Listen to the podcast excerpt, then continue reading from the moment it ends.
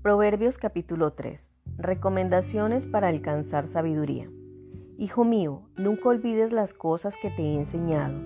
Guarda mis mandatos en tu corazón. Si así lo haces, vivirás muchos años y tu vida te dará satisfacción. Nunca permitas que la lealtad ni la bondad te abandonen.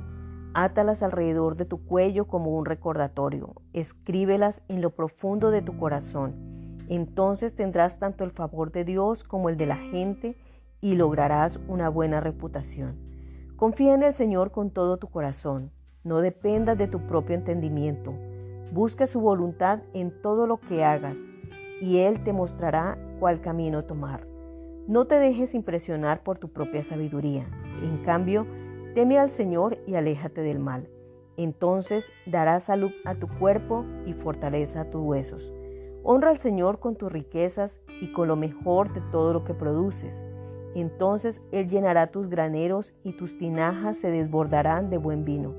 Hijo mío, no rechaces la disciplina del Señor, ni te enojes cuando te corrige, pues el Señor corrige a los que aman, tal como un padre corrige al hijo que es su deleite. Alegre es el que encuentra sabiduría, el que adquiere entendimiento, pues la sabiduría da más ganancia que la plata y su paga es mejor que el oro. La sabiduría es más preciosa que los rubíes. Nada de lo que desees puede compararse con ella. Con la mano derecha te ofrece una larga vida, con la izquierda riquezas y honor. Te guiará por sendas agradables, todos sus caminos dan satisfacción. La sabiduría es un árbol de vida a los que la abrazan. Felices son los que se aferran a ella. Con sabiduría el Señor fundó la tierra, con entendimiento creó los cielos. Con su conocimiento se abrieron las fuentes profundas de la tierra e hizo que el rocío se asiente bajo el cielo nocturno. Hijo mío, no pierdas de vista el sentido común ni el discernimiento. Aférrate a ellos, porque refrescarán tu alma. Son como las joyas de un collar. Te mantienen seguro en tu camino y tus pies no tropezarán. Puedes irte a dormir sin miedo. Te acostarás y dormirás profundamente no hay por qué temer la calamidad repentina ni la destrucción que viene sobre los perversos, porque el Señor es tu seguridad. Él cuidará que tu pie no caiga en una trampa. No dejes de hacer el bien a todo el que lo merece, cuando esté a tu alcance ayudarlos. Si puedes ayudar a tu prójimo hoy, no le digas, vuelve mañana y entonces te ayudaré. No trames hacer daño a tu vecino porque los que viven cerca confían en ti. No busques peleas sin motivo cuando nadie te ha hecho daño. No envidies a las personas violentas ni imites su conducta. El Señor detesta a la gente perversa, en cambio ofrece su amistad a los justos.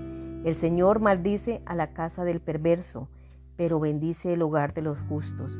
El Señor se burla de los burlones, pero muestra su bondad a los humildes. Los sabios heredan honra, pero los necios son avergonzados. Ahora podemos hacernos la siguiente pregunta. ¿Cómo alcanzar la gracia y el favor de Dios y de la gente? Veamos las siguientes acciones. Primero, guardar la palabra. Segundo, cultivar la misericordia y la verdad.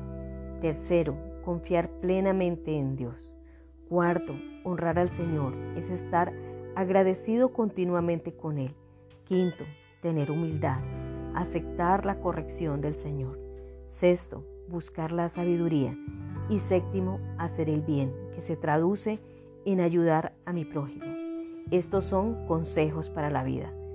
Muchísimas gracias, te deseo bendiciones en todas las áreas de tu vida y nos encontramos en el próximo capítulo. Como siempre, te estará acompañando Darlene Gómez. Bendiciones totales.